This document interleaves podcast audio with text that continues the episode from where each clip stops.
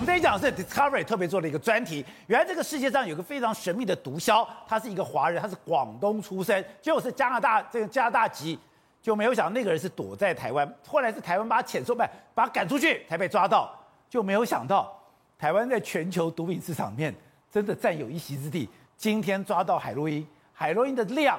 是有史以来地表上最多的，没有错。这个东西啊是这样，他把海洛因砖啊藏藏藏在这镂空的木材里面，然后呢就巧巧的从台中港进港，然后台中港进港呢就运到这个泰山的这个一个工厂里面，然后警方呢有线报嘛，然后就过去冲场嘛，冲场的时候当然明眼人一看就说这木头有问题。结果呢，警方就要锯开木头，看说里面有海洛因吗？那警方已经做好心理准备啊，可能锯个二十根、三十根才看到一根，以前都这样子搞啊，等，偷偷藏在一两根里面，就没没没，他警方没想到锯一根有一根，每一根里面全部都摆满了海洛因，四百公斤，一千一百块，五十亿的台币。总共可以让五百万人吸食都没有问题，五百万人，五百万人吸食都都没有问题。然后呢，这个人哦是一个这个外省帮派的大哥哦，去请手下弄过来的。结果警方一分析，哇，他手上有那种手部沾毒的运毒法。怎么样？简单讲，在抓到和这外省挂的大哥已经在中国已经逍遥。哦，原因很简单，因为他设超级多弹断点。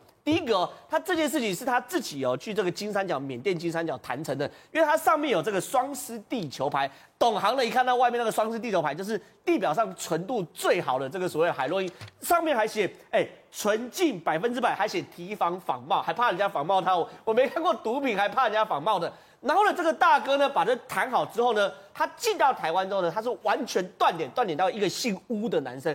这个姓乌的男生第一件事，他就是一个断点。然后这个乌的男生在设这个车手来当断点，这个车手负责哦，把台中港的木材运到泰山，就这件事，你知道跑一趟车大概开两个小时车，十四万我给你。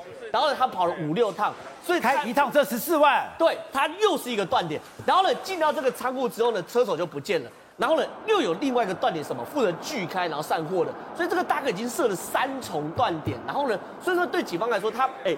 这个我要找到这个这个仓库的人，对不对？然后我要逼问嘛，逼问完后知道车手，知道车手要知道上游有有，个乌男，然后这个乌男你还要抓到才可以抓到这个大哥。抱歉，查到这个大哥的时候，林姓这这个大哥的时候人已经在中国人在中国了，对，你根本就抓不到。可是呢，台湾为什么会面临到这么大、那么夸张的那么多的毒品呢？我们台湾根本没有这样需需求啊。结果呢？现在在联合国调查，我们台湾已经变成一某种毒品的集散地呀、啊，等于是亚太营运中心的感觉。我们是毒品亚太营运中心。不是我讲，是联合国毒品犯罪问题办公室特别写写个报告，点名台湾。第一件事情是金三角很多毒师都讲台语的台湾人。另外一件事情，关键的运毒，你知道吗？东南亚有一个国家。最呃，这几年来有一百二十三个人因为运毒被判死刑，里面几个台湾人，二十一个是台湾人。所以对台湾来说，确实我们现在毒品这件事情要非常严肃以待。